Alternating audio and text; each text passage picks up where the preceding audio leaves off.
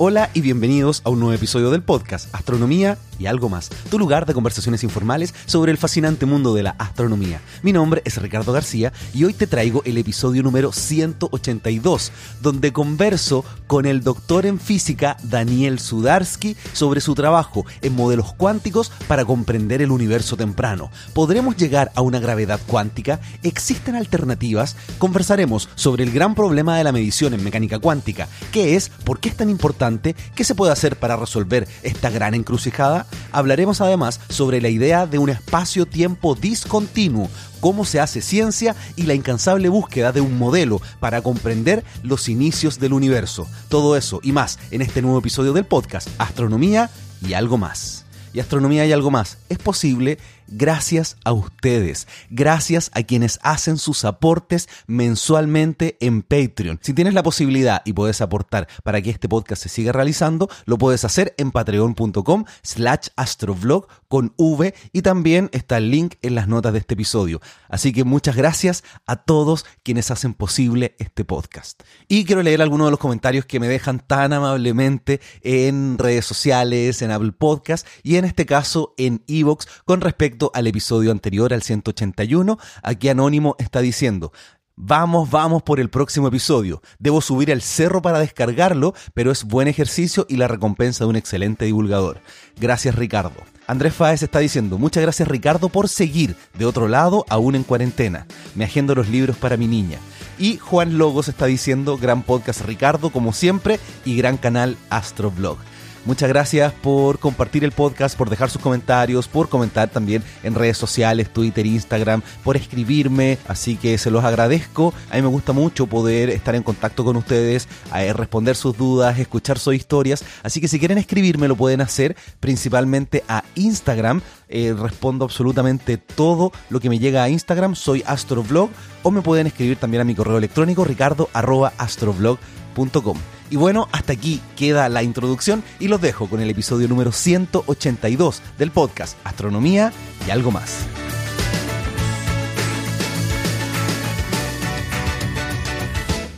Me encuentro en este momento conectado vía internet junto al doctor en física Daniel Sudarsky, quien trabaja en el Instituto de Ciencia Nuclear de la Universidad Autónoma de México, UNAM. Daniel, muchas gracias por recibir esta invitación al podcast Astronomía y algo más. Muchas gracias a ti, Ricardo, por la invitación. Sí, y yo quería comentar que te estoy entrevistando gracias a Gabriel Bengoche, a quien entrevisté en el episodio 179, si mal no recuerdo, quien habló muy bien de ti porque tú eres de las primeras personas que empezó a postular la idea de modificar teorías cuánticas para poder explicar el inicio del universo. Así que gracias a Gabriel nosotros estamos conversando. Y antes de comenzar a hablar de eh, todos los temas que tenemos, quería preguntarte eh, cómo te presentas cuando estás con amigos, tomándote un vino, una cerveza, cómo les cuentas tu trabajo.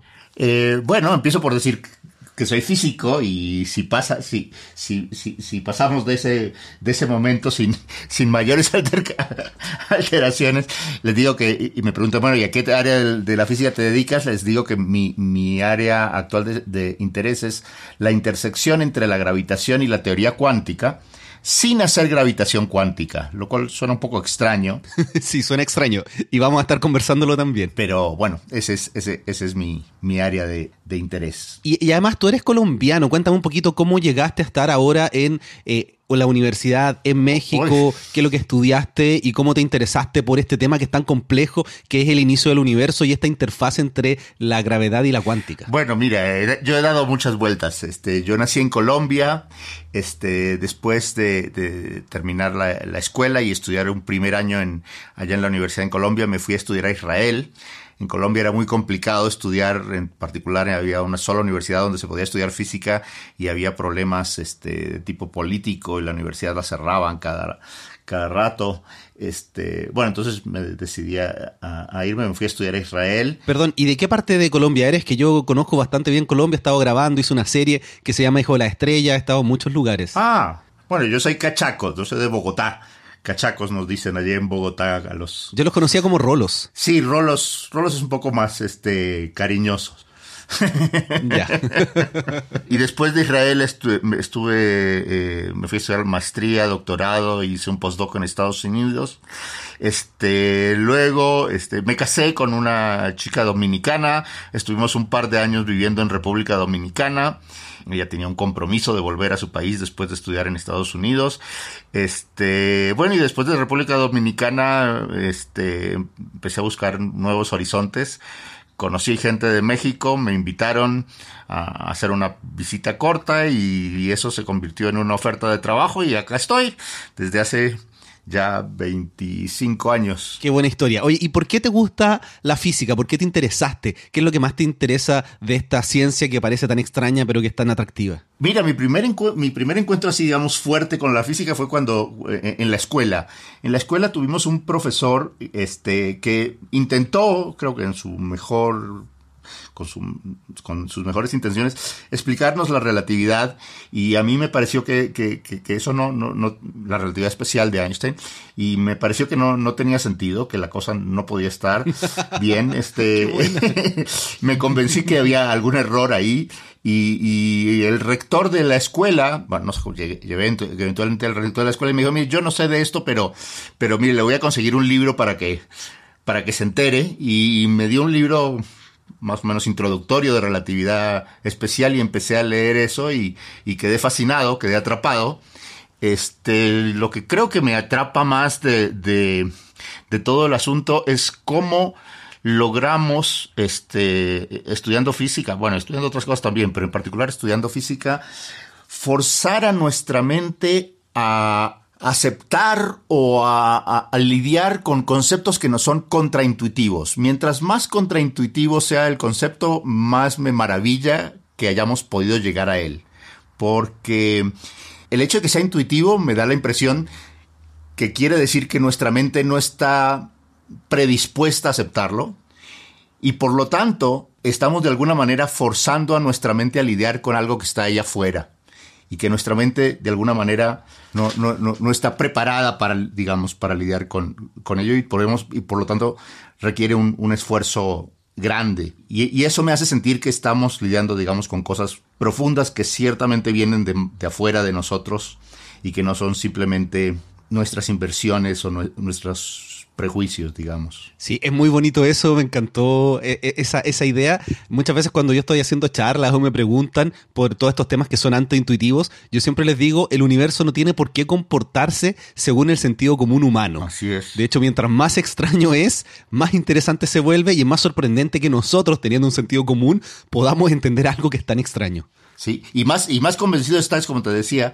de que, de que realmente estás, digamos, hablando con la naturaleza, porque, porque, porque no te resulta fácil. Exactamente. Oye, y hablando eh, en ese sentido, antes de, empezar ya a hablar de el inicio del universo, gravedad cuántica eh, y todo lo que vamos a estar conversando, también me interesaría que me contaras un poquito qué es lo que es hacer ciencia, cómo un científico hace ciencia y cómo tú en particular trabajas las teorías y los modelos que estás desarrollando. Wow, esa es una pregunta grande porque, porque abarca muchas cosas. Este, para empezar, te, empiezo diciendo eh, que tengo experiencia en mis área de la ciencia.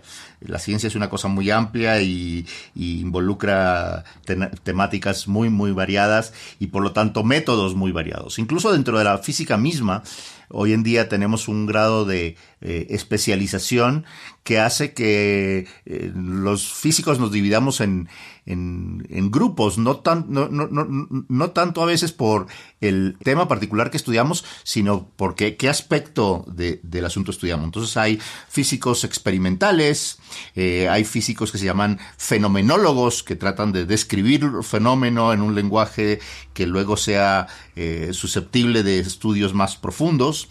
Hay físicos teóricos, que les interesa la parte, digamos, este, de crear teorías. Hay físicos matemáticos que, que se encargan eh, de, de, pulir esas teorías, de hacerlas matemáticamente eh, más precisas, de ver cuáles son este, las consecuencias matemáticas de ciertos postulados y, y, y demostrar teoremas bajo cierto conjunto de, de suposiciones. Este, hay filósofos de la física que estudian los conceptos básicos la naturaleza de los conceptos básicos, qué papel juegan esos conceptos en las teorías, cómo aparecen y desaparecen en, distintas este, formulaciones teóricas y si, y si a veces, por ejemplo, el uso de la misma palabra tiene distintas connotaciones en distintos marcos o, va cambiando con el, con el, con el avance de, de, la ciencia. Entonces, nos hemos especializado en, muy, en, en muchos tipos este, de cosas. Hoy en día tenemos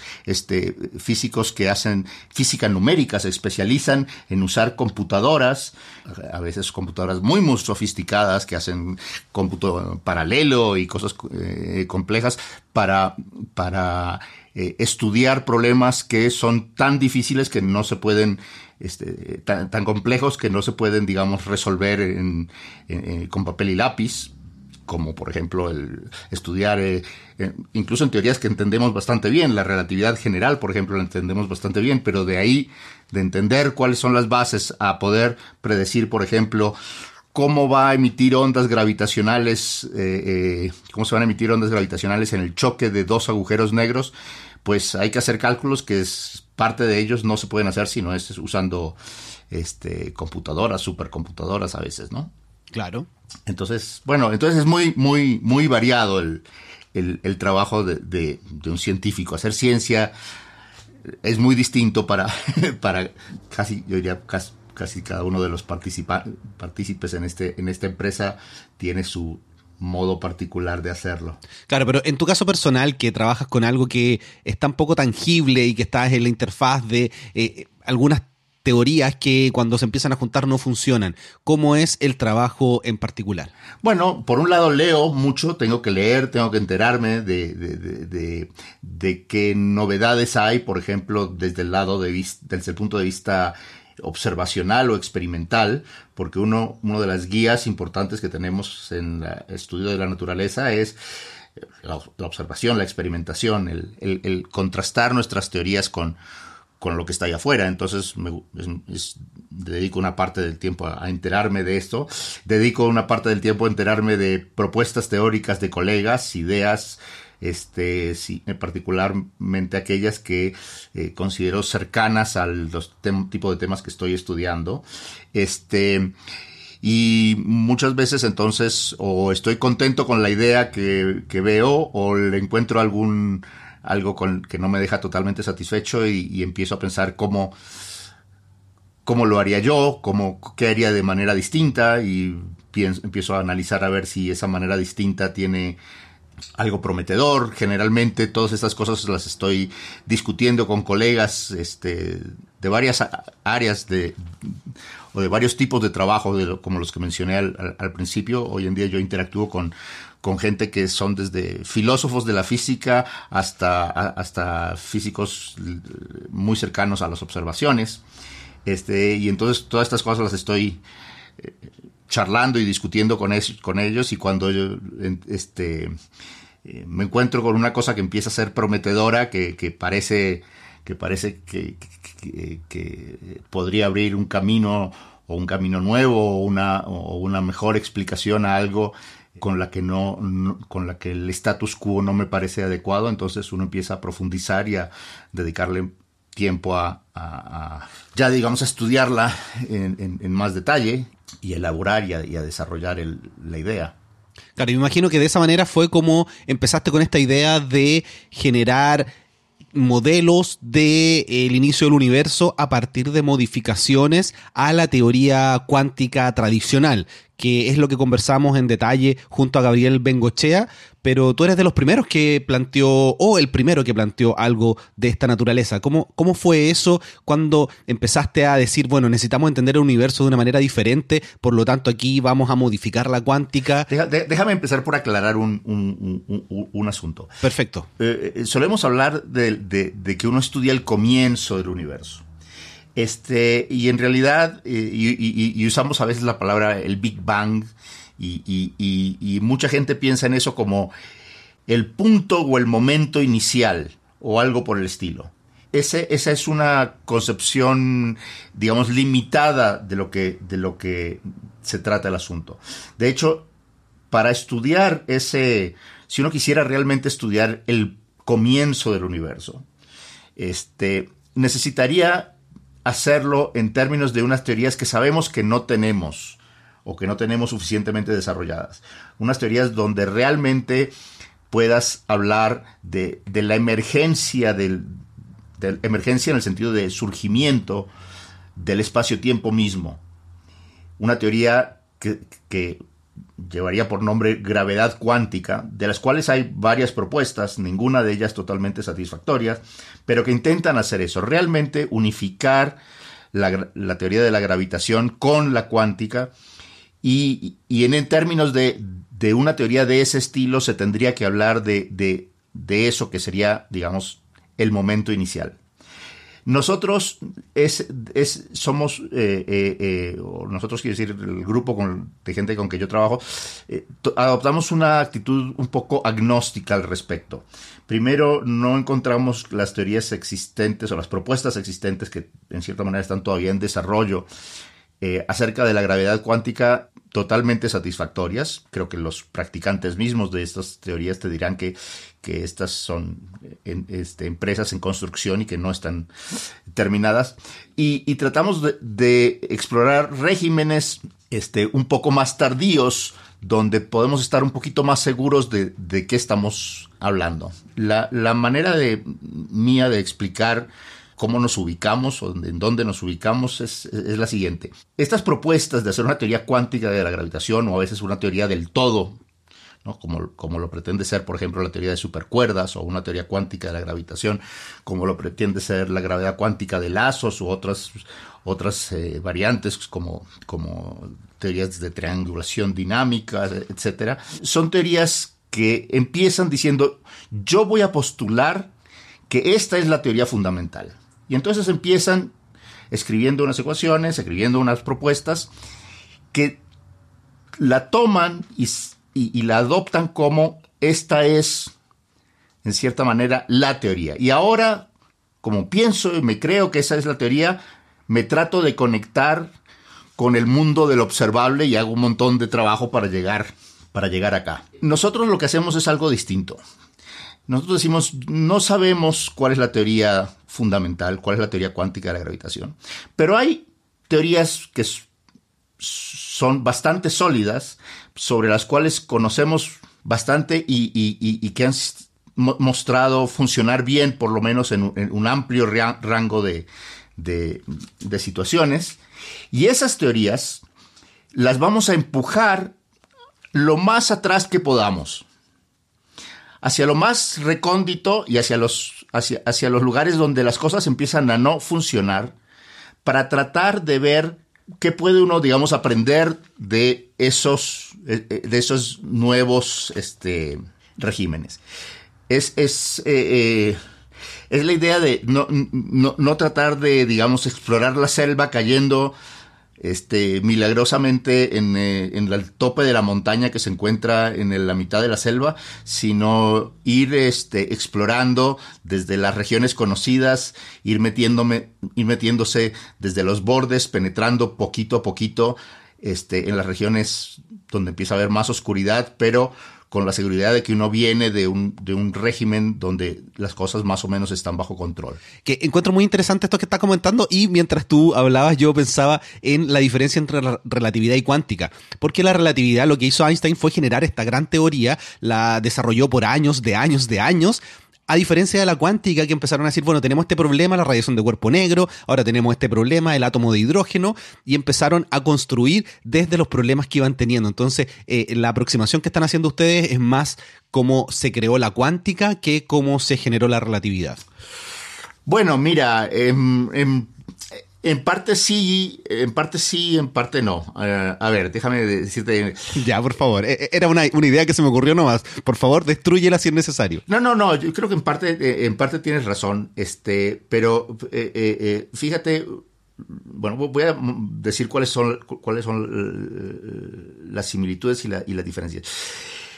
La relatividad se creó eh, la creó Einstein, partiendo de, un conjunto de postulados relativamente pequeño, poca información eh, experimental directa, aunque estaban todas las teorías que la precedieron, estaba la electrodinámica de Maxwell, estaba la teoría de eh, Newton, por supuesto, y es en el conflicto de estas teorías donde Einstein encuentra, digamos, el, la punta del hilo donde empezar a, desmenuzar y a, y a, ver cómo desenreda el enredo que hay, que hay allí. Eh, por otro lado, eh, teníamos la cuántica donde había una enorme cantidad de, datos experimentales. tenemos radiación de cuerpo negro, los espectros de los átomos, este, experimentos eh, con este, electrones, haciéndolos chocar, tirando electrones contra metal y viendo cómo rebotaban, etcétera, etcétera. Enormes cantidades de datos que sirvieron de guía para crear la mecánica cuántica y eventualmente para crear incluso lo que se llama hoy en día este, la física de partículas. Y entonces tenemos estos dos grandes edificios este, de la física moderna, que son la, relatividad, bueno, especial, que evoluciona eh, eventualmente a, la relatividad general, incluyendo entonces a la gravitación como parte central del, de la historia. Y describiendo de paso el universo completo. Bueno, y con, la ambición y la posibilidad de, describir el universo eh, completo. Y por el otro lado tenemos este, la, mecánica cuántica, su evolución hacia la física de partículas, la teoría cuántica de campos, que, que nos han permitido, por ejemplo, entender de qué está hecho, de, qué está hecha la materia que nos rodea, etcétera, etcétera. Y en realidad cuando queremos este, adentrarnos hacia, hacia, hacia el universo temprano, llegan momentos en que tenemos que usar las dos. Y las dos teorías no pegan bien. No es fácil encontrar una manera de que, de que ambas funcionen de manera coherente. Las teorías, en cierta manera, las quieres juntar y sacan chispas, no quieren encajar bien. Y nosotros lo que tratamos es de empujar las teorías justamente a esos regímenes donde sacan chispas para tratar de ver cuál es la mejor manera en que puedo tratar de, de, de, de lidiar con esas chispas para empezar de una manera, digamos, este, práctica y fenomenológica y luego ir avanzando hacia, hacia, hacia pulir esa, esa manera en que, en que lidié con las, con las chispas, ¿no? Es como, estas piezas no quieren encajar, bueno, voy a, voy a, voy a ver qué tipo de pieza me haría falta, qué otro, qué pedazo tendría que hacer o cómo modificar esta, esta pieza para que medio encajen para lidiar con este o aquel problema donde veo que ambas son relevantes. Perfecto. Bueno, entonces, casi todo el mundo está hablando de que se quiere generar una gravedad cuántica para poder unificar estas dos teorías como estás mencionando, pero tú partiste diciéndome que quieres trabajar la cuántica y la gravedad, pero no quieres generar la gravedad cuántica. ¿Cómo es posible eso? Cuéntame un poquito más. Ok, entonces generar la gravedad cuántica es postular una teoría de principio que incorpore los principios básicos de la gravedad cuántica. Y eso, lo, la única cosa que sabemos hacer al respecto es decir, esta es la teoría. Y eso es lo que yo digo que se hace cuando se, que hacen los colegas que trabajan en esa línea. Postulan una teoría, de principio, dicen, esta es la teoría, estas son las ecuaciones básicas o esta es la idea fundamental. Y saben y están conscientes que están lejísimos de cualquier de cualquier región explorable. Lo que nosotros tratamos de hacer es agarrarle esta teoría, la, la gravitación y la mecánica cuántica, y tratar de empujarlas, empujar ambas para tratar una situación eh, particular. Por ejemplo, sabemos que la materia está muy bien descrita por la teoría cuántica de campos. Y entonces decimos, bueno, vamos a hacer, vamos a describir la materia en nuestros tratamientos usando esta teoría, la teoría cuántica de campos. Y por otro lado, sabemos, decimos, sabemos que la gravitación está muy bien descrita por la relatividad general. Bueno, vamos a describirla por la relatividad general. ¿Cómo hacemos para juntar estas dos cosas? Bueno, sabemos que no, se juntan bien y que, la, y que lo único que puedes tomar como un punto de partida aproximado es lo que se llama la gravedad semiclásica. Y sabes desde el principio que esa gravedad semiclásica no va a ser una teoría fundamental, sino que lo puedes como máximo tomar como una descripción aproximada eh, que podría ser válida en los regímenes donde todavía la gravedad cuántica no sea importante. Para saber cuáles son esos regímenes, no, uno, uno puede caracterizar el asunto por, por las escalas, por ejemplo, la escala de curvatura a la que esperas a, la que surjan ciertos fenómenos. Entonces, por ejemplo, la gravedad ha de volverse seguramente cuántica y ha de requerirse una teoría de gravedad cuántica a lo que se llama la escala de Planck. Es una escala que se puede pensar como una escala de, energía, me gusta más como pensarla como una especie de escala de curvatura, donde la noción de espacio-tiempo probablemente desaparezca. Pero si estamos muy abajo de, esa, de ese régimen, si nuestros niveles de energía por partícula o curvatura son bajo, están debajo de ese nivel, entonces uno espera que, esta, que la descripción, algo como esta descripción que estoy diciendo, que se llama la de gravedad semiclásica, en que trato una parte eh, usando la gravitación, usando la teoría que ya sé que funciona bien para la gravitación en general, y la materia usando la teoría que sé que funciona bien para la materia, y trato de hacer lo mejor posible para juntarlas. La manera, juntarlas se, tiene el nombre de gravedad semiclásica. Pero esa teoría, hacer eso, te trae problemas. ¿Ok? Uno de los problemas es que la cuántica misma tiene sus propios, sus propios demonios, sus propios problemas. Y cuando tratas de hacer esto, vas a tener que enfrentarte a esos demonios que trae la mecánica cuántica de manera directa. Los vas a tener que mirar, enfrentar cara a cara. Y al demonio al que me refiero es al famoso problema de la medición en la mecánica cuántica. Claro, lo estuvimos hablando en bastante detalle junto a Gabriel Bengoche, así que eh, tú puedes pasarlo, no es necesario mencionarlo en detalle. El que quiera profundizar y no haya escuchado ese episodio, como siempre lo voy a dejar en las notas de este episodio. Bueno, la mecánica cuántica tiene este entonces gran problema que tú le llamas el demonio, que es el problema de la medición. ¿Por qué es tan tan potente este problema? Bueno, eh, sí, mira, yo escuché la charla que tuvieron con Gabriel y quisiera eh, enfatizar algunos aspectos sobre los que Gabriel eh, tal vez no tuvo tiempo de, entrar. Sí, por favor, adelante. muchas veces se presenta la mecánica cuántica como diciendo los los objetos microscópicos de alguna manera se vuelven difíciles de estudiar y tienen estas incertidumbres en sus, en el valores de sus, de sus los valores de sus cantidades o de sus atributos físicos, ¿no? Entonces te dicen, si sabemos la posición de la partícula, entonces no podemos saber la velocidad.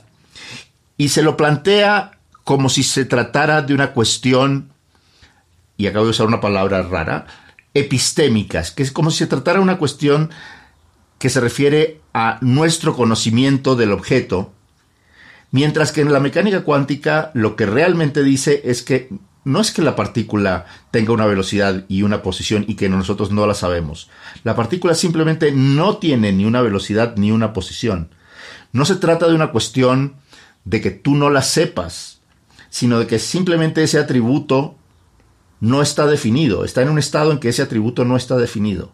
Claro, ya que, ya que usaste una palabra bonita, yo también quiero hacer otra palabra bonita. Entonces, el problema no es que nosotros no podamos medirlo, sino que es un problema ontológico de la propia partícula que no contiene estas dos, estos dos parámetros para poder ir y medirlos. Exactamente. La mecánica, la mecánica cuántica, cuando uno se empieza, la empieza a estudiar este, y empieza a estudiar consecuencias de ella e incluso hoy en día test experimentales, encuentra que tiene este, tiene, tiene este aspecto que, es mucho más grave que, que como se pensaba eh, al principio y como se suele describir, ¿no? Se suele describir el, gato de, de, Schrödinger, el problema del gato de Schrödinger, diciendo, bueno, y entonces mientras no abramos la está el gato y toda la situación esta en que, en que la mecánica cuántica lo describe como estando este, en estado de estar vivo y muerto, eh, y dicen, bueno, y uno en realidad no sabe cómo está el gato vivo o muerto hasta que no abre la caja. Ese no es el problema. El problema es que según la mecánica cuántica, si uno se la toma al pie de la letra, el gato no está ni vivo ni muerto. Me quedé pensando, claro, que no, que no, es un tema de que nosotros abramos o no abramos la caja, sino que es un problema del Estado en sí mismo. es un problema del Estado en sí mismo. La mecánica cuántica, como la aprendemos, o como, sí, la mecánica cuántica estándar que nos han enseñado, nos dice dice eso. Los objetos en general no tienen valores de sus atributos. Y de hecho hay, teoremas que muestran que no se trata de que no lo sepas, sino que es inconsistente tratar de asignarle valores a los atributos.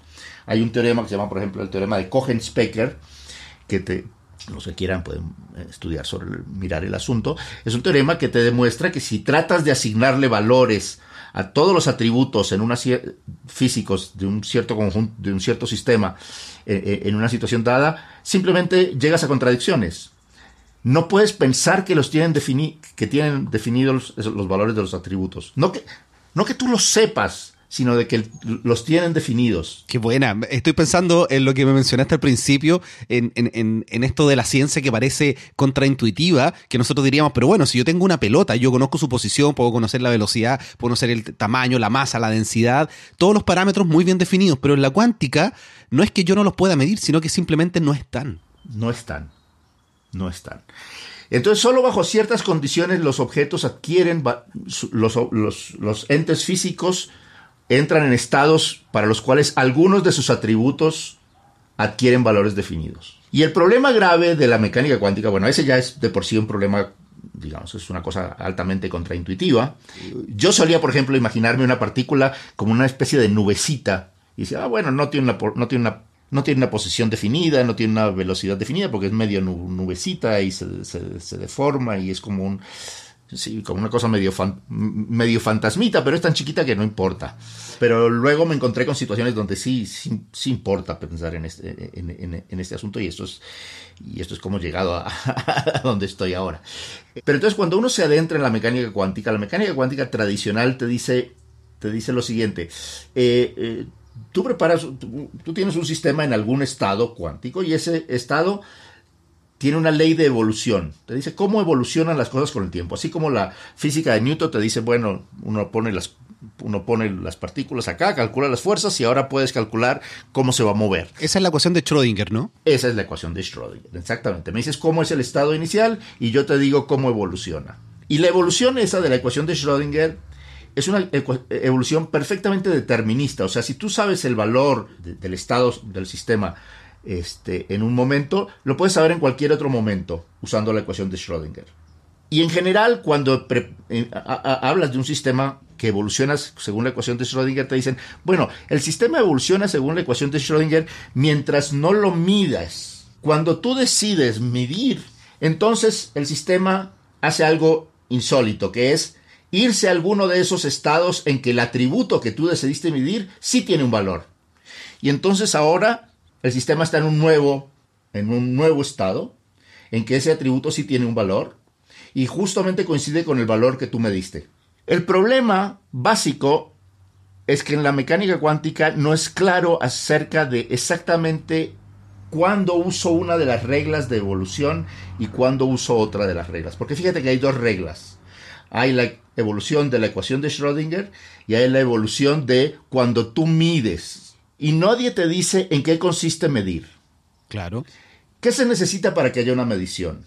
Se necesita una interacción. Bueno, a ver, no puede ser porque un átomo, en un átomo el electrón está interactuando con el protón o con el núcleo y, ahí no está ocurriendo una medición. Entonces, no cualquier interacción es una medición. Bueno, de pronto se necesita una interacción con alguien gran, con, con una persona, alguien consciente. Bueno, ok, este, entonces, este, ¿qué cuenta? ¿Qué, cuenta para eso? Si, si, trajéramos un eh, chimpancé también hace una medición, o si, si pongo el chimpancé en el laboratorio y, lo entreno a hacer, este, apretar los botones apropiados, ¿hace una medición o no hace una medición? ¿Qué tal un eh, mi gato o un pajarito? Eh, cuentan ellos para hacer una, interacción de, de, un sistema con un pajarito, con un, con un, con un gato, cuentan para hacer una llamados a una medición. Eh, bueno, uno diría, bueno, probablemente sí. ¿Qué tal una mosca?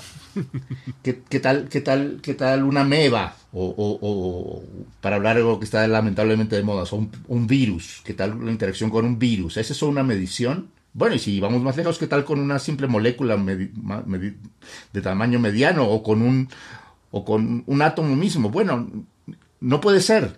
No cualquier. E, e, esas cosas de alguna manera no deben contar como una medición.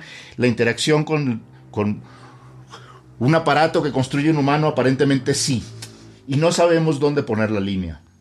En otras palabras, no sabemos a ciencias ciertas cuándo usar una de las leyes de evolución de la mecánica cuántica, que es la evolución de Schrödinger, que es, como dije, completamente determinista, no tiene absolutamente nada de aleatorio o estocástico. Y la segunda ley, que es la, la ley de evolución cuando uno mide algo, en donde el sistema ahora salta con distintas probabilidades a un estado en el que eh, el sistema tiene un valor determinado de la cantidad que mediste y esa parte de la evolución es estocástica, es solo probabilística, la teoría solo te dice cuál es la probabilidad de que obtengas tal o cual valor y por lo tanto cuál es la probabilidad de que el sistema salte a tal o cual estado. Y, así estamos. Esa es la, esa es la, la, grave problemática de la, de la mecánica cuántica. Claro, entonces me imagino que lo que tú estás haciendo es tratar de, de alguna manera, definir o eh, establecer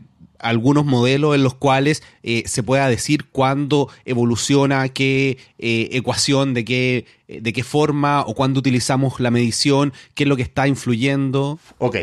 Entonces ahora déjame aclararlo porque es importante reconocer que esto que estoy diciendo yo no lo descubrí, esto lo, lo, descubrieron físicos, este, los físicos desde hace, desde hace mucho, físicos que pensaron mucho en el asunto. Eh, Einstein mismo reconocía que había un problema. Este, está el famoso este, experimento pensado de Einstein, Podolsky, Rosen, donde, donde, donde muestran que, que hay que, la cosa es problemática este, y, hay un desarrollo paralelo al, al desarrollo preciso, matemático y las aplicaciones y las aplicaciones a la física de partículas, hay un desarrollo eh, conceptual en el estudio de este problema que, nos lleva a, través de personajes como Bell, eh, Aspect, que hace un experimento donde, donde, donde comprueba las predicciones eh, de Bell, bueno, y varios otros, otros físicos que se dedican a esta rama de la, de, la física que se llama los fundamentos de la física, fundamentos filosóficos de la física o filosofía de la física. Esta, e, e, es, e, esto es un área que era poblada por un grupo muy pequeño de gente y en el que hubo mucho, mucho trabajo y en el que se desarrollaron varias alternativas para lidiar con este problema. Entonces el problema de esto es, es mucho más, viene de mucho más atrás a mí lo que me pasó es que me encontré con el problema cuando quise estudiar el universo temprano. Entonces, otra vez, para recapitular, para recapitular intentos de lidiar con el problema este de la medición de la mecánica cuántica existen desde los años 50. Este, de hecho, hay un trabajo de un filósofo de la física con el que estuve interactuando o sigo interactuando fuertemente, que básicamente demuestra que hay, que hay esencialmente tres caminos para lidiar con este problema. El filósofo de la física al que me refiero se llama Tim Modlin y él hace una demostración, una demostración, es básicamente un teorema, algo como un teorema, pero digamos en, en términos filosóficos, y demuestra lo siguiente. Es incompatible mantener las siguientes tres premisas simultáneamente. Y las tres premisas son, número uno, la función de onda o el estado cuántico de un sistema lo describe de manera completa.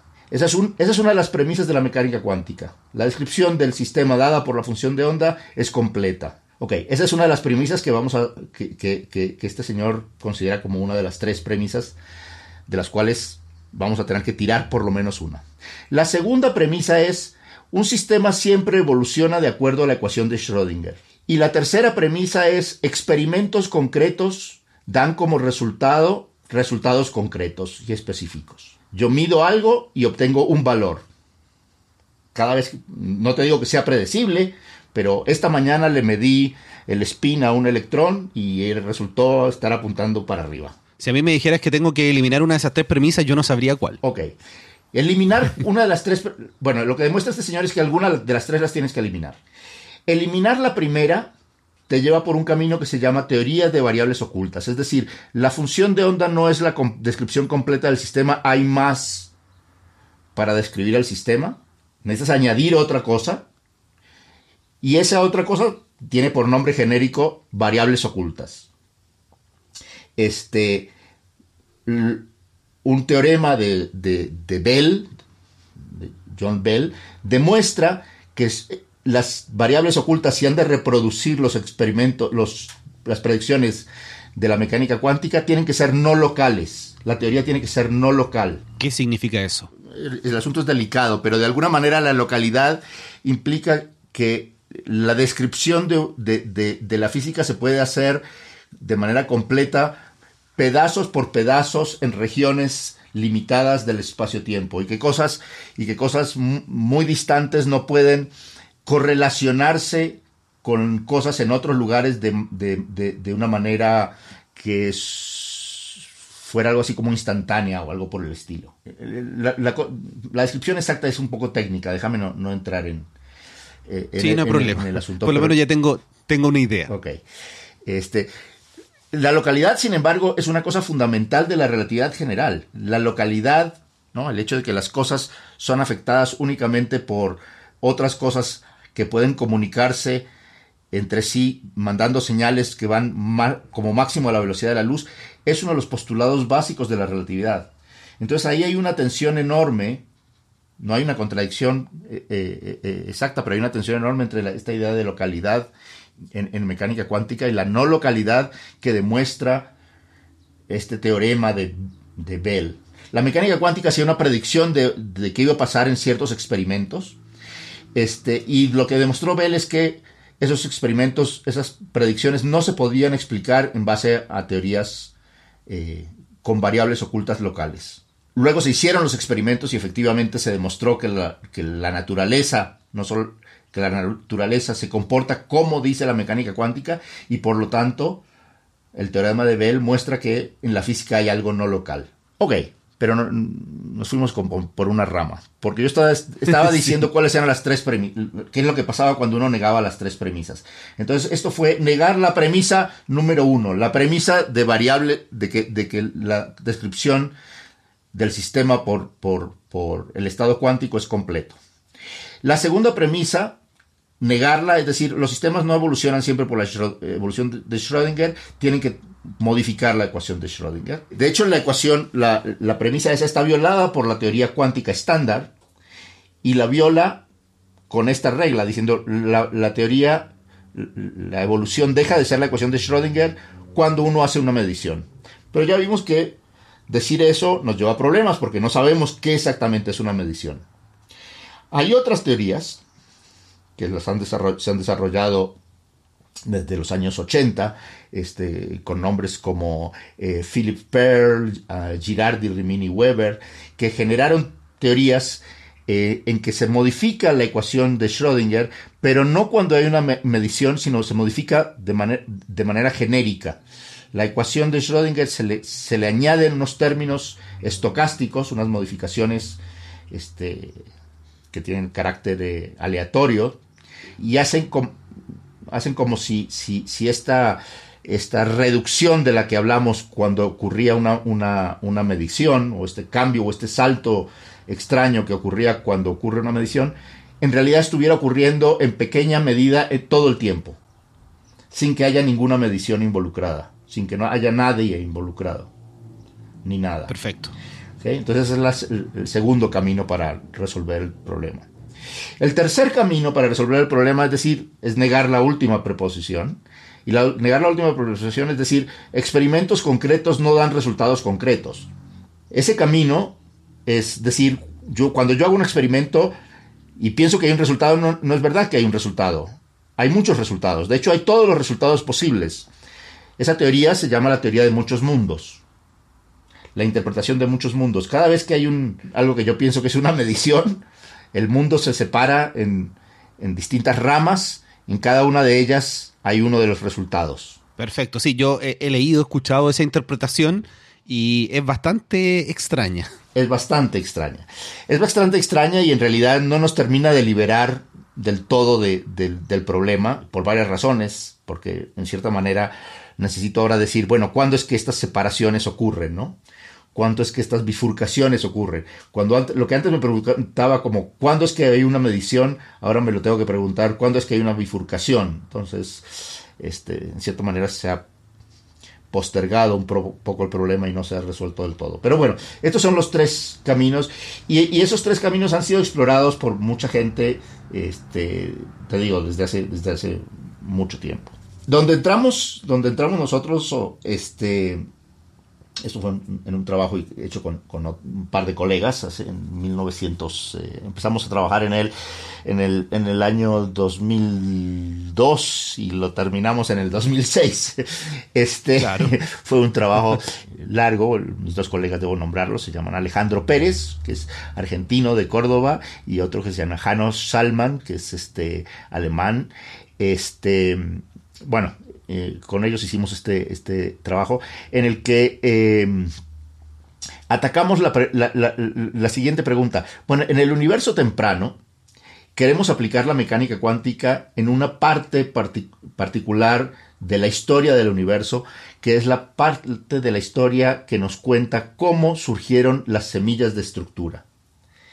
Según, según este, las teorías actuales más aceptadas de la cosmología, el universo pasó en una época muy temprana, por una época, por un periodo de expansión acelerada, que se llama la inflación, este, y en ese momento el universo se volvió extremadamente homogéneo y extremadamente isotrópico. Tan homogéneo y tan isotrópico, las características de este nivel de homogeneidad eh, es como un E a la 60, que es como 10 eh, a la 40, un, número tan, tan, tan enormemente preciso de homogeneidad y isotropía que de ahora en adelante lo voy a ignorar porque es completamente irrelevante. Entonces voy a decir, el sistema es completamente homogéneo e isotrópico. Perfecto. Homogéneo quiere decir es igual en todo lugar, isotrópico quiere decir es igual en toda dirección. Y ahí es donde entra la cuántica y nos dicen, bueno, fíjese que en, esta situación el valor de algunas características cuánticas, en particular hay un campo cuántico que se llama el inflatón, un campo este, como un campo eléctrico o algo por el estilo parecido, pero ah, un poquito distinto, no, no tiene, eh, no tiene dirección, digamos, particular. Este campo está en un estado de estos cuánticos donde tiene donde, donde sus valor es incierto, donde su valor es indeterminado, donde no tiene valor. Y es así en todo el universo.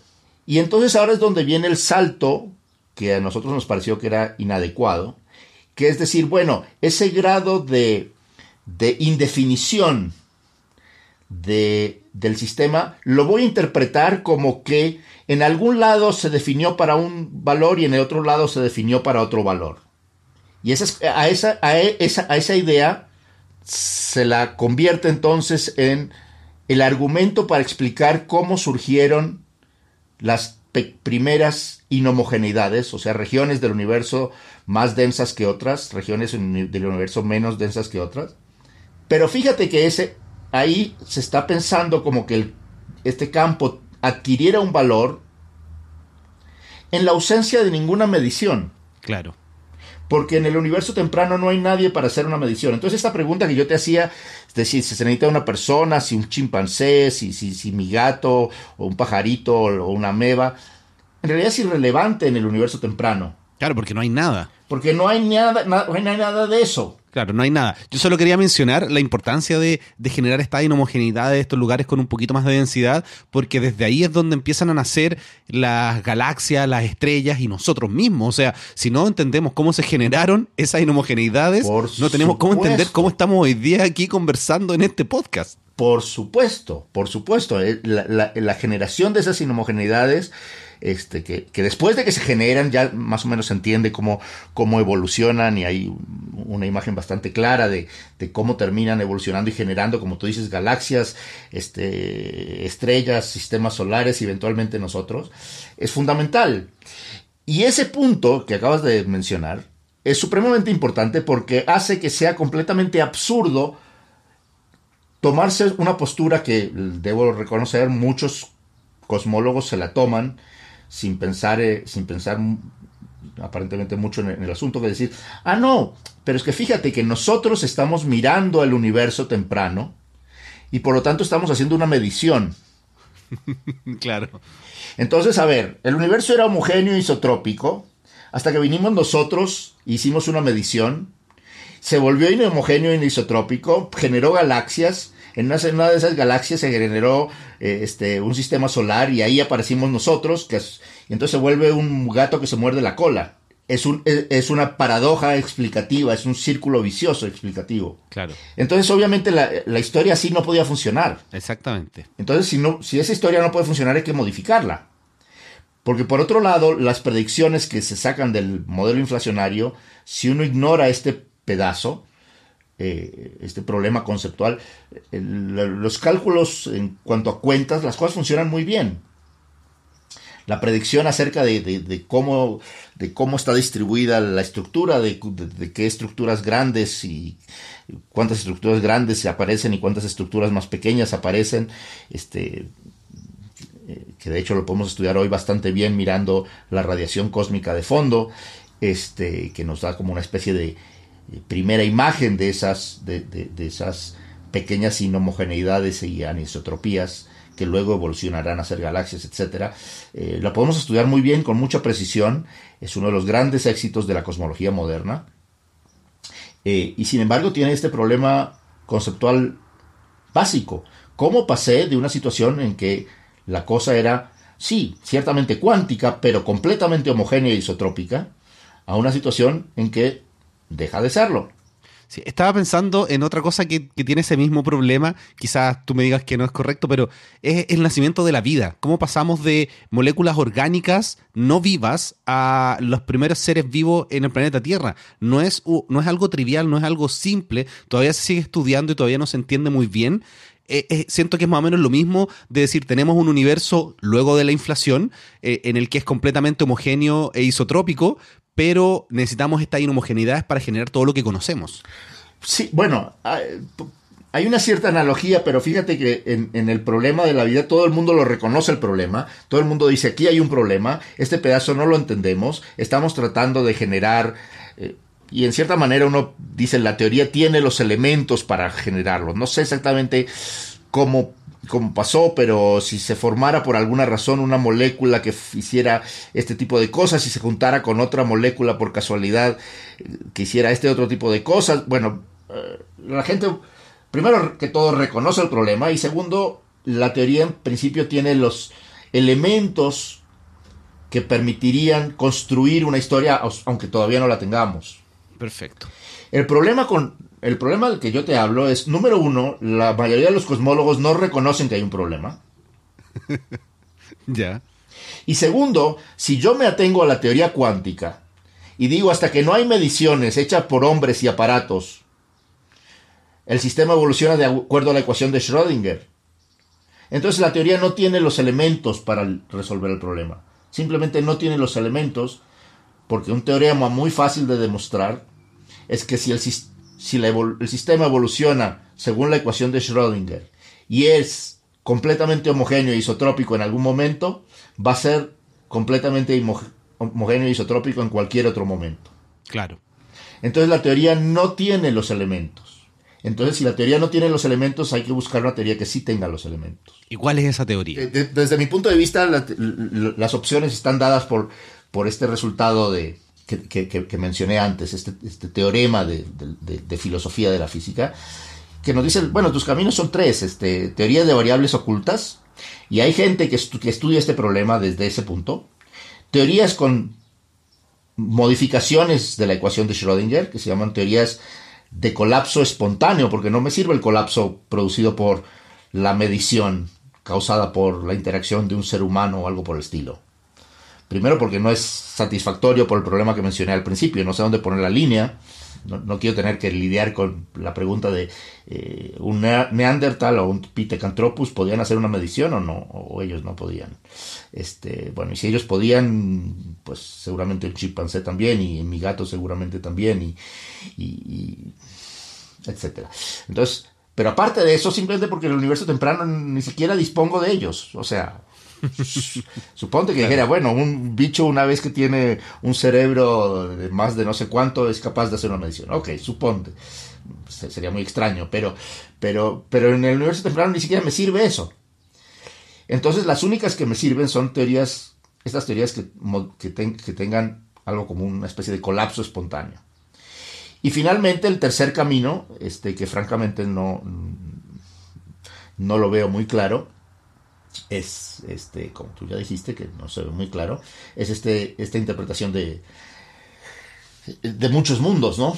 Es más, la primera pregunta que uno sería es ¿por qué se partió el, por qué se separó el mundo que era homogéneo y anisotrópico en distintos, en distintas ramas, en las cuales y cada una de las cuales era inhomogéneo y, y, anisotrópico. ¿Por qué no se quedó unido en un simple mundo homogéneo, isotrópico y sin donde jamás apareciera nada de, de interés? Bueno, entonces, resumiendo, si, si, si, me olvido de la tercera, los caminos son los otros dos caminos. Eh, tengo colegas que exploran el primer camino de teorías de variables ocultas, este tipo de teorías de variables ocultas. En particular hay una teoría que se llama eh, Bomian Mechanics, mecánica bomiana. De realidad debería, para ser más preciso, debería llamarse de de Broglie-Bohm, porque el primero en proponérsela, aunque no se la tomó muy en serio, fue, fue Louis de Broglie en los años 20, o tal vez 30. Este, y luego fue redescubierta por David Bohm en, en 1952. Este, y, y esa es una, una, una, una variante interesante. Este, y las teorías estas de colapso espontáneo. Este, ambas, ambas este, esquemas tienen este aspecto del que ya hablé, que es la presencia de la no localidad, de aspectos no locales en la teoría. Y esos aspectos no locales son inescapables. Claro, y, tú estás en esa, en esa segunda parte entonces trabajando, tratando de encontrar esta interfaz entre la cuántica y la gravedad, utilizando estas teorías que podríamos llamar modificadas de la mecánica cuántica. Ok, y entonces acá llegamos a un punto donde empiezan a haber problemas, porque ninguna de estas cosas es de gratis. Es que hemos estado hablando de problemas todo el rato, problemas de la cuántica, y ahora volvemos a más problemas, pero eso es lo interesante de la ciencia. Sí, sí, pero fíjate el problema tan serio que, que, ocurre. Si yo trato de, de ahora hacer esta, esto que se llama gravedad semiclásica, que es juntar las ecuaciones de Einstein con una descripción de la mecánica cuántica de la materia. La materia afecta la gravitación, afecta la curvatura del espacio-tiempo de acuerdo a, a, las ecuaciones de Einstein a través de, su contenido energético, que se describe por un objeto matemático que se llama el tensor de energía momentum. No, importa que es un objeto matemático que, que describe el contenido energético de la materia. Este, y ahora lo que tendría que hacer, como esta cantidad es una cantidad que en general no está bien definida, lo que tendría que, calcular es como una especie de, de del mejor valor que le puedo asignar a esa cantidad eso se llama el valor de expectación, es otro, otro término técnico, digamos, de, esa cantidad y, ponerlo como fuente de la, de la gravitación. Ahora, resulta que la relatividad general requiere que esa cantidad que se llama el tensor de energía momentum satisfaga una, una, ley de conservación, una ecuación particular que sería el equivalente a decir su derivada es cero, pero déjame no entrar en los detalles, ¿ok? Es una ley de conservación. Eso lo requiere la relatividad Pero ese eh, fue, fue un interesante detalle el que mencionaste. ¿Cuál? El de la que la derivada es cero. Sí, bueno, no es exactamente... Eh, ok, dejémoslo, dejémoslo así. Es una, es una ley de conservación. Es parecido a decir que la derivada es cero. Pero resulta que si yo describo a la materia con mecánica cuántica y introduzco en ella teorías de estas que tienen colapso espontáneo de la función de onda, ese objeto no satisface esa propiedad. Entonces la teoría es inconsistente. Si yo trato de igualar los dos lados de la teoría y me lo tomo en serio y digo, esta es la teoría, tengo que reconocer que la teoría es simplemente es inconsistente. Cuando se colapse la función de onda espontáneamente, ¡pum!, la teoría no va a poder ser válida. Entonces, ¿qué hago? Bueno, lo que te, lo que te dice la, gente tradicional es agarra esa teoría y la tiras a la basura. Este, bueno, pero el problema es que no tengo ninguna otra teoría, porque las teorías cuánticas de la gravitación no están desarrolladas para que yo sea capaz de, hacer nada. Y entonces lo nuestra postura ha sido decir, bueno, esta teoría puede que no sea, evidentemente no puede ser la teoría correcta, pero puede ser una muy buena aproximación puede ser una muy buena aproximación en un montón de circunstancias. Y entonces acá nos vamos a guiar por una analogía. Uno tiene, por ejemplo, la descripción de un fluido con unas ecuaciones que se llaman las ecuaciones de Navier-Stokes, que le sirven para describir cómo se comporta un fluido y funcionan muy bien en una enorme cantidad de casos. Yo puedo escribir, por ejemplo, la superficie del mar usando estas ecuaciones y las ecuaciones son unas ecuaciones muy elegantes y la gente las sabe resolver, aunque todo el mundo está de acuerdo que describir un fluido como en términos de su densidad y su velocidad, pues no es realmente una descripción adecuada, porque sabemos que el fluido en el fondo está hecho de átomos y moléculas que interactúan de formas raras, y entonces no es raro que pasen cosas donde, donde esas ecuaciones dejen de funcionar. Por ejemplo, volviendo al océano, ¿no? al mar, mientras, el mar, mientras las olas del mar están eh, moviéndose suavemente, las describo de acuerdo con, con estas ecuaciones. Pero cuando una ola llega a la playa y rompe y genera espuma y genera todo tipo de turbulencias y cosas por el estilo, esas ecuaciones no funcionan más. Esas ecuaciones dejan de ser válidas. Y si yo no tengo la teoría de la física fundamental, no sé que el fluido está hecho de átomos, todavía no sé lo que son los átomos. Puedo, sin embargo, decir, bueno, voy a describir las olas del mar justo hasta el momento en que llegan a la playa. Ahí va a pasar algo raro, va a aparecer algo, algo raro, las ecuaciones no van a funcionar ahí. Y luego cuando se calme la cosa, otra vez van a funcionar. La ola ya se calma, se va la espuma y la ola se retira del, de la playa otra vez suavemente y otra vez funcionan las ecuaciones. Perfecto. Eh, me, me, encantó la teoría, o sea, la, la, analogía, porque... Ok, entonces yo agarro esta, yo agarro esta teoría, que sé que en hay, hay lugares donde no funciona, pero que está construida en base a dos elementos para los cuales tengo mucha, mucha confianza de que funcionan en muy amplios regímenes. No son ninguna de ellas la teoría fundamental. Una de ellas es la relatividad general, que no es la teoría fundamental, y otra de ellas es la teoría de cuántica de campos, que no es la teoría fundamental. En base a estos dos elementos, voy a hacer esta teoría que se llama gravedad semiclásica, que por lo tanto no es la teoría fundamental, pero que ambas, dado que ambos de sus elementos funcionan muy bien en muy amplios regímenes, me voy a atrever a sospechar de que puedan funcionar bien en, estos regímenes, reconociendo que va a haber estas situaciones donde no funciona bien. Claro, pero después, después cuando encontremos esta teoría elemental, vamos a poder ver que funciona bien en un lado y que además expresa bien en el otro lado el resultado. Así que eh, es muy importante ese trabajo. Claro, claro. Y de mientras, y de mientras, como no tengo la ecuación fundamental, lo que trato de hacer es pegar la descripción que tenía hasta antes de que la ola rompió en la playa con la descripción justo después de que la ola rompió en la playa de la mejor manera posible. Qué buena, me parece súper bien. Entendí muy bien tu trabajo eh, y por qué eh, no estás trabajando en la gravedad cuántica, sino que en estas teorías para describir lo que sí podemos observar que no va a ser una teoría elemental, pero sí podría explicar otros momentos de, la historia del universo. Es más, yo pienso que si, si logramos entender bien cómo funciona esta teoría en este régimen, de pronto lo que aprendamos allí nos podría servir como pista acerca de lo que hay más allá. O sea, si nos pusiéramos a estudiar las olas que rompen en el mar y la espuma y estuviéramos mirando con, mucho cuidado cómo se forma espuma, cuánto dura esa espuma en forma de espuma, cuánto, eh, cuánta energía se lleva, bla, bla, bla, de pronto podríamos empezar a darnos cuenta de que ese, ese, agua que chocó ahí está hecha de, de ciertas moléculas que tienen ciertas propiedades y tienen cierto tamaño y tienen... O sea, el estudio cuidadoso de ese momento podría ser el lugar donde, donde, donde, donde buscar claves acerca de lo que está más allá. Perfecto, me, queda muy claro, lo encuentro muy interesante y por lo mismo quería preguntarte además, porque me soplaron por ahí que tú no estás muy de acuerdo o no te gusta mucho la teoría de cuerdas como esta gran teoría unificada.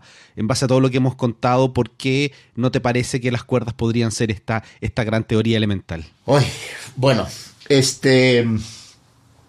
Mira, una de las cosas que me preocupa, que, que, que, de las cuales estoy convencido, es que este problema del que acabo de mencionar, el problema de la medición de la mecánica cuántica, está íntimamente relacionado con lo que sea que es la descripción fundamental de la naturaleza. Y entonces una teoría donde esta cosa no juegue ningún papel, esté simplemente ignorada y no, y, no aparezca, ya de por sí me parece que le falta algo. Hay un pedazo enorme, ese demonio al cual sabemos que debemos enfrentarnos y, esto no lo está enfrentando. Entonces, ya, ya ahí me, me crea sospechas de que no puede ser la historia completa. Bueno, entonces cuando la gente del futuro tenga esa teoría eh, elemental y escuche este podcast, eh, ellos van a darse cuenta si es que esa teoría elemental tomó como base fundamental el problema de la medición, como tú le estás diciendo, porque tú crees que por ahí vamos a encontrar nosotros la forma de construir esta gran teoría. Mira, no sé, mira, no sé si, no sé si es el, ciertamente no es el único problema y hay muchos otros problemas, pero, pero que una teoría fundamental debe incluir ese problema si es la teoría del todo, si es la teoría completa, si es la teoría final, ¿cómo no va a incluir ese problema? Me parece, me parece muy interesante. Oye, y tenía otra pregunta que hacerte. Yo sé que llevamos conversando ya un buen rato, pero podríamos conversar muchísimo más. Eh, y eso queda además abierta la invitación a, una próxima eh, conversación más adelante sobre estos temas. Gabriel también me comentó que eh, tú estuviste trabajando en un artículo reciente sobre el espacio-tiempo, indicando que no es continuo. O sea, uno siempre que escucha y habla del espacio-tiempo, uno dice, bueno, el espacio-tiempo continuo el, Space-Time Continuum, pero tú estás trabajando unos modelos donde es discreto. Cuéntame un poquito sobre eso porque me intrigó muchísimo. Bueno, bueno, a ver, a ver déjame, déjame, déjame, te, te, lo conecto con esto otro. A ver, primero que todo, no, no soy el primero, ni mucho menos en decir que el espacio-tiempo puede ser discreto. Eso, eso se ha dicho desde hace mucho tiempo, en particular eh, la teoría de gravedad de de lazos, gravedad cuántica de lazos, que es otro intento de hacer una teoría cuántica de gravitación, este, tiene como resultado que ciertas cantidades solo pueden aparecer con valores discretos. Este, y hay muchas otras propuestas de teorías con valores discretos. El espacio-tiempo discreto, o los aspectos discretos del espacio-tiempo a los que eh, eh, eh, se refiere Gabriel, eh, se conectan justamente con, indirectamente con esto otro que yo te, acababa de mencionar. Porque, uno, hace estas teorías y por supuesto que una de las cosas que, le, que, busca es tratar de encontrar lugares donde las teorías hagan cosas que no soy capaz de hacer con otras teorías. Y un resultado muy interesante que surgió a partir de esto es que, como te comenté, la teoría este, los colapsos de la función de, onda eh, estarían asociados con esta no conservación, ley de no conservación de esta, de esta, del contenido energético en el universo, violación de la conservación de la energía. Y yo te hablé de, cómo trataríamos una de ellas individual, una pequeña violación de estas individualmente, como el rompimiento del agua en el mar. Pero ahora imagínate que queremos describir una situación donde eso está ocurriendo de manera continua y todo el tiempo todo el tiempo se está rompiendo la ley de conservación de, la energía. Entonces necesito una teoría efectiva que sea capaz de, lidiar no con un evento, sino con una infinitud de eventos de no conservación. Y, pensando en esto, nos encontramos con una versión de la teoría de la relatividad que no presupone o no requiere para su consistencia de la conservación del contenido energético. Es una teoría que Einstein contempló en su momento, se llama la teoría unimodular de la gravedad. Es una teoría muy muy parecida a la relatividad general, no es exactamente, pero es una teoría a que, a Einstein no le gustó justamente porque en esa teoría no se podía deducir directamente la conservación del, tensor de energía momentum, sino tenía que postularse como postulado extra. Entonces Einstein dijo esta teoría, eh, me, voy por este otro lado donde la relatividad general, donde es una teoría que automáticamente me produce la conservación. Bueno, pues nosotros nos encontrábamos con esa situación en que si queremos contemplar colapsos de la función de onda, vamos a tener que contemplar la, posibilidad de que, no se, que haya violaciones a la conservación del tensor de energía momentum. Y entonces este, estas violaciones este, podrían estar asociadas con estos eventos de colapso que estarían dándose por todos lados en el en el universo o podría y esos eventos de colapso mismo podrían ser especies de pequeños defectos en la estructura del espacio-tiempo. Y el punto es que nos dimos lo que nos dimos cuenta este y esto es un par de papers que sacamos en los últimos dos años que, han causado cierta, cierto interés es que si uno asumía que había una ley que, había una pequeña violación de la conservación del, de la energía momentum durante la historia del universo usando esta teoría que permitía esto, es una teoría, es la teoría más cercana a la relatividad general, como te digo, fue propuesta por Einstein y descartada por él mismo. En el contexto de la cosmología, si aplicamos esa teoría en el contexto de la cosmología, nos aparecía de manera automática, sin nosotros buscarlo, algo que parecía y se comportaba como la energía oscura. Qué buena. Bueno, y en el último intento de hacer es, de, de, de, estimar el, el, el valor que, que, vendría de esto, y, y, decidimos hacer un ejercicio. Dijimos, bueno, vamos a suponer que vamos a, a, representar esto de una manera efectiva y lo vamos a tratar de hacer sin introducir ningún parámetro con dimensiones. Y si introducimos algún parámetro en la teoría, solo vamos a permitir que sea un parámetro y vamos a pedir que ese parámetro sea de orden 1. O sea, que no sea un valor raro del parámetro. 1, 2 pi, un cuarto, alguna serie. No, no, quiero que sea 10 a la menos 50 o, o, o 10 a la 80 o un número extraño. Bueno, y el resultado fue que si uno dice, bueno, voy a tratar de hacer una teoría con los elementos que tengo, que en la cosmología, que es la curvatura del espacio-tiempo, el tipo de materia de que, de que, está lleno el universo, las masas de las partículas que aparecen y decimos, bueno, quiero hacer una teoría donde no se conserve la energía construida este, a base de estos elementos con estas propiedades y estimábamos el valor natural que tendría la, esa, esa cosa que se llama la energía oscura, nos daba un valor del orden de magnitud del que se observa experimentalmente. Qué increíble, qué potente lo que, lo que hicieron. Entonces, este, pues sí, en cierta manera eh, es, digamos, el, un primer cálculo en cierta manera en, en, en, en, base a principios básicos no claramente establecidos, porque fíjate que no te estoy diciendo exactamente cuál es la naturaleza de esos defectos, este, cómo están ligados exactamente con la teoría de colapso, sino te voy a decir, bueno, van a, van a aparecer, este, y, su aparición va a estar controlada por la curvatura del espacio-tiempo. La analogía que usamos allí fue decir, bueno, ¿cómo, puedo pensar en, algún tipo de defecto que apareciera solamente en el universo cuando el universo es curvo? Porque cuando el universo, en el universo presente, esos efectos para, aparentemente no se dan. Claro, porque el universo a la escala que tenemos hoy eh, se considera que es plano. Es, es prácticamente plano. Entonces la idea que tuvimos es decir, bueno, yo no sé cómo es, cómo es el, el, el, asunto, pero imagínate, imagínate una situación en que tuvieras unos granos constructivos del espacio-tiempo, unas piezas constructivas que fueran como, como losas, como, no, sé cómo le dicen en, eh, eh, Chile, las cosas que pones en el piso cuando, cuando pones el, en el baño, por en particular, pones este... Le decimos baldosa. Baldosas, baldosas, ok. Un, un piso construido con baldosas y son unas baldosas tan bien hechas que encajan perfectamente bien, sus bordes se pegan perfectamente bien y haces un piso plano y entonces no se nota, no se notan las baldosas. Pareciera que fuera un solo piso, un solo continuo. Pero ahora con esas mismas baldosas tratas de ahora hacer claro. una, una cúpula.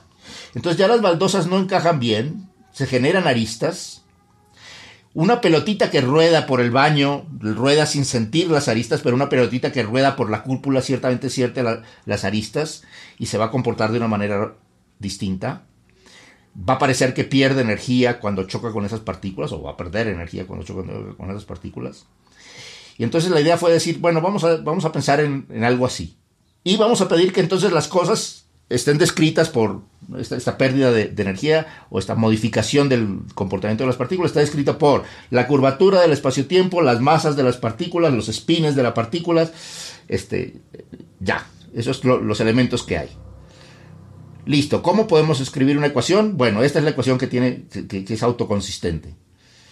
Ok, calculemos ahora cuánto nos da el valor de la constante cosmológica. Bueno, por supuesto ponemos un parámetro alfa ahí que no sabemos cuánto vale, pero decimos tiene que ser de orden 1. Ok.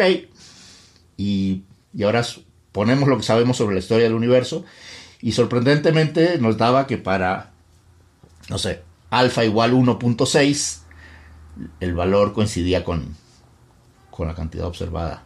Entonces, pues eso, digamos, fue un, un resultado que nos, nos, tiene muy contentos y nos hace pensar de que algo de que algo hay detrás de todo este, de todo este camino y de toda esta, de toda esta serie de, de construcciones que hemos estado haciendo. Claro, porque si tomamos la relatividad general clásica, eh, la expansión acelerada del universo, que se explica a partir de la energía oscura y en particular con la constante cosmológica, es un término que lo agregó Einstein, después se lo, se lo quitó, después lo volvimos a integrar, entonces, entonces no queda algo tan limpio como que eh, sigue haciendo ruido. Bueno, eh, eh, uno, puede poner la constante cosmológica, efectivamente uno puede poner la constante cosmológica y eso es lo que se hace, se pone la, pone pero la pones a mano con el valor observado.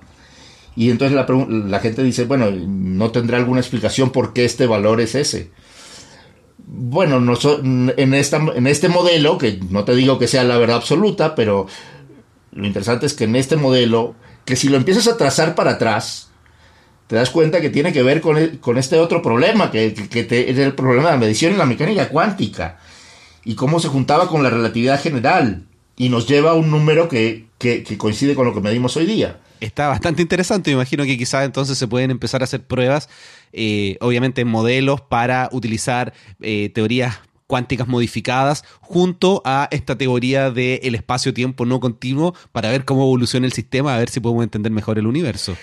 Claro, el problema, el, problema, el problema de eso que tú dices, que es obviamente nuestra, nuestra meta, es que es difícil encontrar situaciones donde tengas todos los elementos presentes y sean accesibles. Porque fíjate lo que quieres.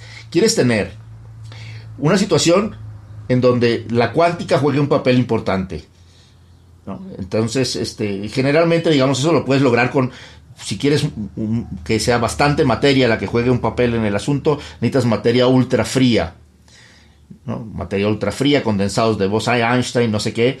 Este, pero aparte quisieras que haya curvatura entonces quisieras que, quieres que haya que, el espacio-tiempo se curve. Entonces necesitas muchísima materia, una densidad de materia muy grande. Eh, un condensado de Bose-Einstein que pueda hacer en el laboratorio no curva el espacio de manera sustancial, ni mucho menos. Entonces, buscar las situaciones donde todos estos elementos aparecen conjuntamente eh, no es fácil. Ahora, por otro lado, las teorías de colapso eh, espontáneo en la mecánica cuántica deben, deben estar ahí incluso cuando no hay, no hay, cuando no hay curvaturas muy altas, porque, porque el, problema de la medición no, no, es lo tengo únicamente en el universo temprano, lo tengo todos los días en el, laboratorio. Eh, entonces, de hecho, hay gente dedicada a hacer tests sobre estas teorías de colapso espontáneo, haciendo mediciones de muy alta precisión, sobre cosas, por ejemplo, como la ley de la conservación de la energía en un condensado de Bose-Einstein. Y eso es, hay, todo, un, todo un programa experimental relativamente amplio con, varios experimentos que se siguen haciendo, gente experta en, hacer estos experimentos de, alta precisión, baja temperatura, bla, bla, bla, donde, donde se exploran estas teorías. Sí, me parece muy interesante, Daniel. Yo te podría seguir haciendo muchísimas preguntas porque todo este, el inicio del universo, la interfaz entre la cuántica y la relatividad es demasiado interesante, pero ya llevamos harto rato conversando. Quería hacerte la última pregunta antes de pasar a las preguntas finales que siempre hago. Y es que si hay algo de lo que hemos conversado que, o que yo no te haya preguntado que sí te gustaría comentar con respecto a lo que, a lo que hemos hablado, profundizar algo que sientas que no quedó tan claro. Bueno, tal vez diría, tal vez lo que diría yo es que lo que estamos haciendo es, en cierta manera, fenomenología atada a las construcciones teóricas que sabemos que funcionan, aplicadas a regímenes extremos. Esa es, es el, digamos, la, misión que, vemos. ¿Y por qué regímenes extremos? Porque son los regímenes donde, donde, como dije en algún momento, las teorías, estas teorías empiezan a, no, no, a no encajar bien, ¿no? Cuando, cuando tienes una, un acertijo o, un, o, algún dilema, cuando un detective trata de, de con algunas pistas este, buscar al, al, asesino, creo que es una buena idea concentrarse en lugar donde las pistas parecen, parecen eh, conflictuar, parecen no encajar, ¿no? Este, el cuchillo estaba, estaba tirado en, tal, en lugar del homicidio el día tal, pero todos mis, mis, todos mis sospechosos estaban fuera del país, qué sé yo. Este, eh, eh, ¿no? Hay que concentrarse en donde, donde, donde las cosas se, vuelven más álgidas, porque ahí es donde puede estar la clave de, de del asunto. Sí, la, entendí, me parece muy bien lo que estás tratando de hacer ahí. Oye, Daniel, si tuvieras la posibilidad de viajar en el tiempo y conversar con algún personaje de la ciencia, ¿con quién sería y por qué? Bueno, yo creo que a mí me gustaría hablar con Bell, John Bell. Eh, lo, mencioné, no mencioné mucho su, resultado, pero, pero este es el señor que, empezó a a mirar seriamente otra vez en los años 60, después de, después de que Einstein ya había muerto, que Einstein era uno de los críticos de la mecánica cuántica, la teoría, la, la teoría así como, sí, funciona muy bien, bárbaro, podemos, nos, nos sale, nos sale el espectro del átomo de hidrógeno bárbaro y ahora ustedes están calculando otras moléculas más complejas y también todo sale muy bien, pero hay algo que en la teoría que no termina de cerrar. Y empezó a, mostrar dónde donde había conclusiones dramáticas que se podían sacar incluso con lo que, con lo que se sabía hasta el momento. Esta lección de la no localidad de la que, de la que hablé, que, está reflejada en, su, en sus resultados, su, básicamente un teorema, eh, lo, llevó a, lo llevó a empezar a preguntarse sobre cuáles son los caminos y cuáles son las posibilidades para para resolver el problema de la mecánica cuántica. Y me encantaría saber que, cuál es su opinión acerca de, bueno, y cómo, cómo ahora se junta todo eso con, con, la, con la relatividad general, cómo, cómo hacemos algo, cuál, es la pista a seguir cuando tratamos de, de tomar en cuenta esta lección y, ponerla junto con esta otra gran, gran lección del, del, del siglo pasado, que es la relatividad general. Sí, me parece muy interesante. Voy a averiguar más sobre Bell. No lo conozco mucho, así que eh, me queda tarea para la casa. Oye, Daniel, ¿y si nos puedes recomendar algún libro sobre cosmología, cuántica, relatividad o algún libro que en algún momento te haya inspirado a lo que haces hoy, si nos puedes recomendar? Bueno, hay un libro que salió hace poquito que se lo estoy recomendando a mucha gente. Es un libro este, de, divulgación, o sea, no es un libro para expertos, pero se, los estoy poniendo a leer incluso a, los estudiantes míos que vienen de terminar su, licenciatura en física y quieren hacer maestría o doctorado. Eh, es el primer libro que les pongo a leer. Este, como digo, no es un libro, no está escrito para para físicos, es, o sea, es, accesible, este, y se llama What is Real. Qué buen nombre. Eh, no, no creo que todavía no está traduciendo, no está todavía traducido al español.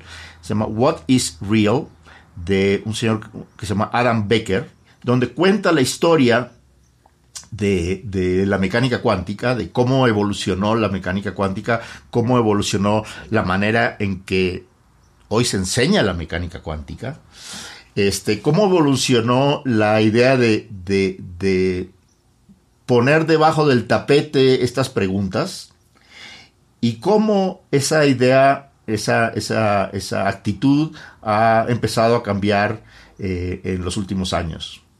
Eh, es, una, es una idea fascinante, es una historia fascinante porque mm, habla, por un lado, de los aspectos eh, conceptuales que estuve mencionando en, parte de, esta charla, este, pero junto con el desarrollo histórico, este, el papel, el papel de la Segunda Guerra Mundial en todo, en, todo, en todo el asunto, eh, cuestiones eh, personales y conflictos personales y, las actitudes de distintas personalidades que jugaron papeles interesantes en, toda esta historia a mí me, me, pareció un libro muy interesante. Qué buena, me, pareció, me parece interesante como mencionas, así que lo voy a agregar a mi arsenal de libros por leer.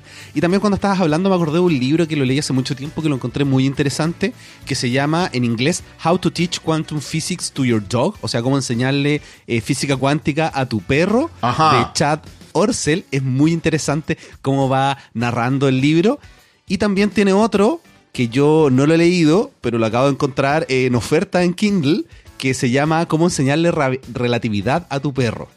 Eh, es muy interesante porque él, tiene una conversación con su, con su perro y el perro, por ejemplo, e, en Inglaterra siguen ardillas. Entonces, si la ardilla es cuántica y la ardilla salta de un lugar a otro y aparece en dos lugares al mismo tiempo, el perro no se pregunta por qué la ardilla está haciendo eso. Empieza a seguirla para un lado, después la empieza a seguir para el otro. Entonces, para el perro, la cuántica no es contraintuitiva como lo es para nosotros. Así que es muy interesante cómo se genera ese diálogo. Qué bueno, qué bueno que escoge un perro y no un gato, ¿no? Porque el gato tendría más problemas con la mecánica cuántica. claro, sobre todo dentro de una caja. Bueno, Daniel, no sé si nos puedes comentar si la gente eh, te puede seguir en algún lugar, redes sociales o, algo que eh, quieras comentarnos. Estoy por poner una página, por primera vez estoy, estoy modernizándome, entonces voy a poner una, una página de web en, este, bueno, la página de mi instituto, que es el Instituto de Ciencias Nucleares eh, de la UNAM en México, este, y ahí va a estar pegada mi página de, de web donde cuento pues más o menos eh, eh, es las bases de esta, de esta historia. ¿Qué es lo que hago? ¿Por qué lo hago? Porque me parece interesante. ¿Qué dificultades encontramos y qué tratamos de hacer al respecto? Perfecto, como siempre yo las voy a dejar en las notas del episodio, cuando tengas la página te la voy a pedir para también dejarla y que las personas puedan ir a seguirte, pueden, pueden ir a seguir lo que haces y ver tu trabajo. Daniel, muchísimas gracias por esta increíble conversación. Eh, me explotaron eh, me explotó el cerebro en algunos momentos. Oh, así que, lo siento. No, no, eso es muy bueno. Es algo, es algo genial que, ocurre cuando, cuando se mezclan distintas ideas y uno puede tener esta, esta, esta idea nueva. Así que muchísimas gracias por esta increíble conversación. No, Ricardo, un placer. Muchas gracias.